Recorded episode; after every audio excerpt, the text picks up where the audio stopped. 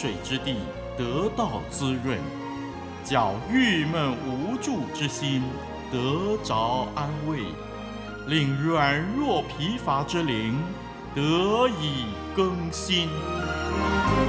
欢迎同来之曲《清泉甘露》。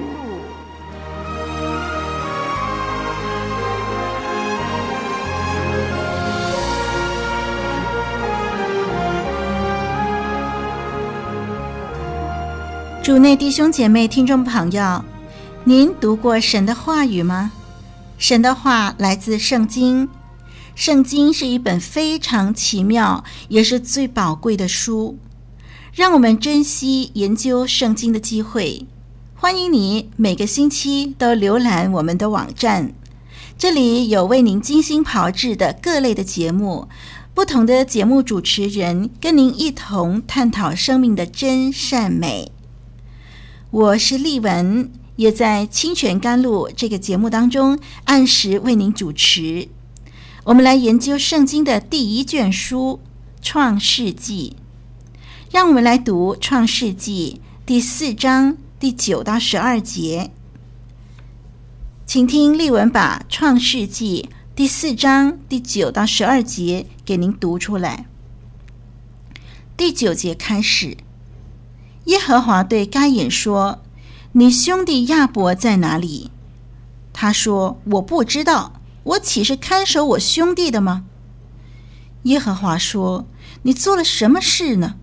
你兄弟的血有声音从地里向我哀告，地开了口，从你手里接受你兄弟的血。现在你必从这地受咒诅，你种地，地不再给你效力。”你必流离飘荡在地上。我们读到这儿，今天的经文在第九节一开始，耶和华对该隐说。那么这个开头语“耶和华对该隐说”，它的前面原文希伯来文是有一个连接词的，有一个“于是”。在第八节的结束，说到该隐起来打他兄弟亚伯，把他杀了。紧接着第九节有一个“于是”，耶和华对该隐说话，表示说杀亚伯的事情发生了，神就立刻找该隐，神立刻出面处理这件事。神问该隐说：“你兄弟亚伯在哪里？”我们研究过神向人提出问题的事情。神为什么要向人提出问题呢？神是无所不知的呀，他不需要向人询问就已经知道答案了。那么他为什么还要问呢？耶和华神来到罪人的面前发出质问，就是要人自己亲口承认所犯的罪，正如。在创世纪第三章第九节，当亚当夏娃犯了罪，躲起来的时候，神问说：“你在哪里？”其实神很清楚的知道他们在哪里。在创世纪第四章第六节，神问该隐说：“你为什么发怒呢？你为什么变了脸色呢？”其实神确实知道该隐发怒的原因。同样的，在这里。第四章第九节，神也知道亚伯遭毒害，但是神要让该隐有机会表达悔意。我们看见神总是主动先找人沟通，给人机会求饶悔改。神要人自己诉说出来，以致可以体会问题所在。但是人常常硬着心肠，以致遭到神严厉的审判。那该隐有没有认罪呢？没有。在第九节的记载说，该隐的回答这么说：“我不知道，我岂是看守我兄弟的吗？”听众朋友，面对天地的主，该隐竟然如此理直气壮、胆大包天。他不但没有认错，连丝毫震惊、害怕的心情都没有。他先是说谎，假装不知道亚伯的去处，然后还大胆地顶撞神，说：“难道我是看守我弟弟的吗？”面对这样一位悖逆的人，听众朋友，如果是你，你怎么样呢？该隐是那么的目中无人，眼中无神，他否认自己所做的一切，并且拒绝对兄弟的负责。弟兄姐妹，您认为我们有没有义务守护自己的家人呢？一个国家或者家庭要能够生存，必须每一个人都对别人的幸福负责任。该隐杀了自己的弟兄，是蓄意谋杀，杀了以后没有丝毫良心不安，更谈不上为自己的弟弟守护了。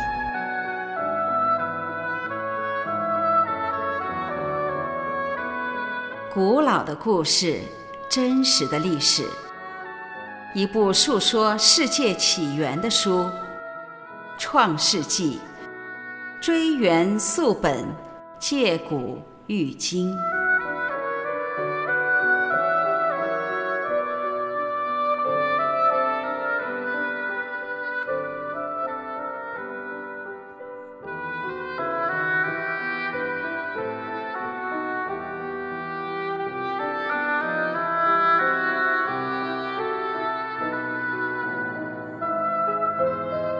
我们看到第十节，神立刻打断该隐的回答，提出定罪的宣告。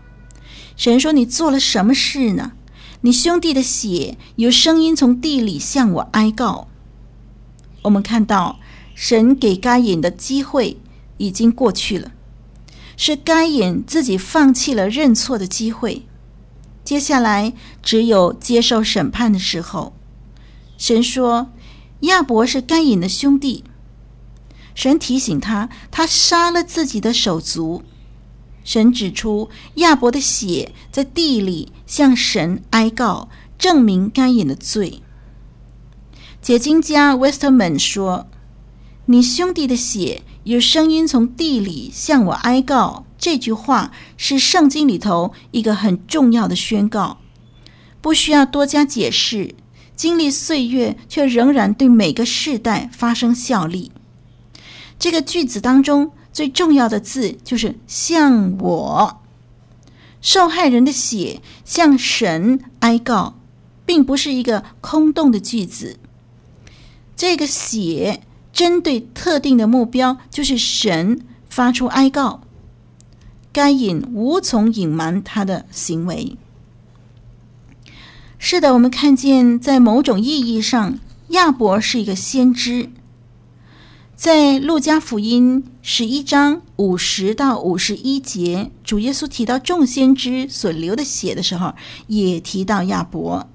主耶稣说：“使创世以来所流众先知血的罪，都要问在这世代的人身上，就是从亚伯的血起。”直到被杀在坛和殿中间撒迦利亚的血为止。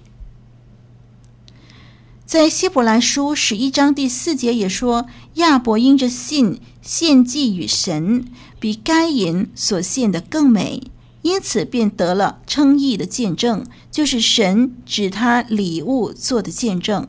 他虽然死了，却因这信仍旧说话。这信。就是亚伯的信心，因为亚伯所流的血，继续向神呼求，控告一切向自己兄弟行残暴的人。神向该隐指出，即使该隐再怎么推卸责任，都难逃罪的责任。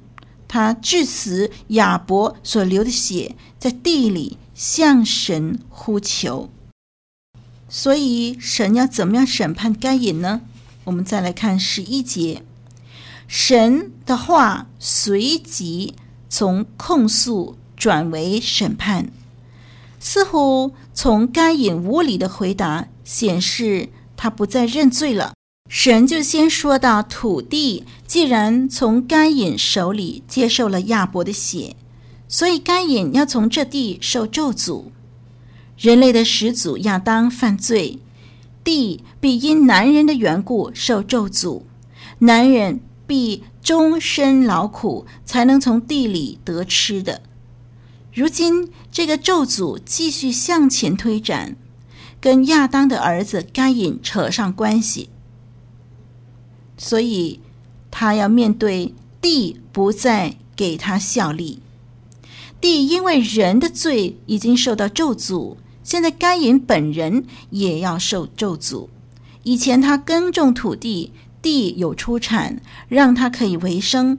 但是如今地被他的兄弟亚伯的血浸湿了，成为死的记号，不再为他效力生产了。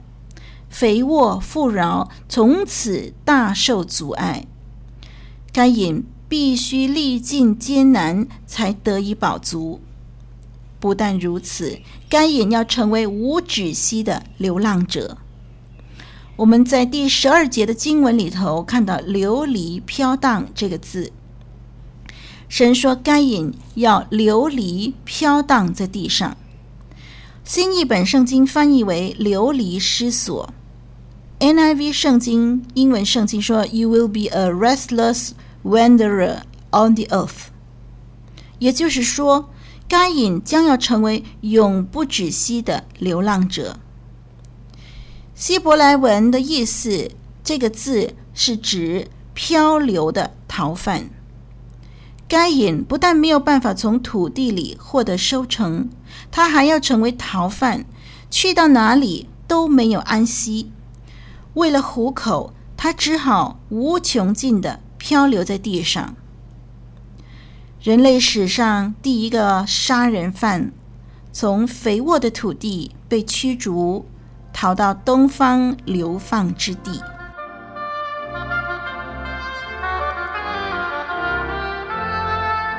一句诚恳的分享，一生宝贵的学习，清泉甘露，与你同奔天路。共享主恩，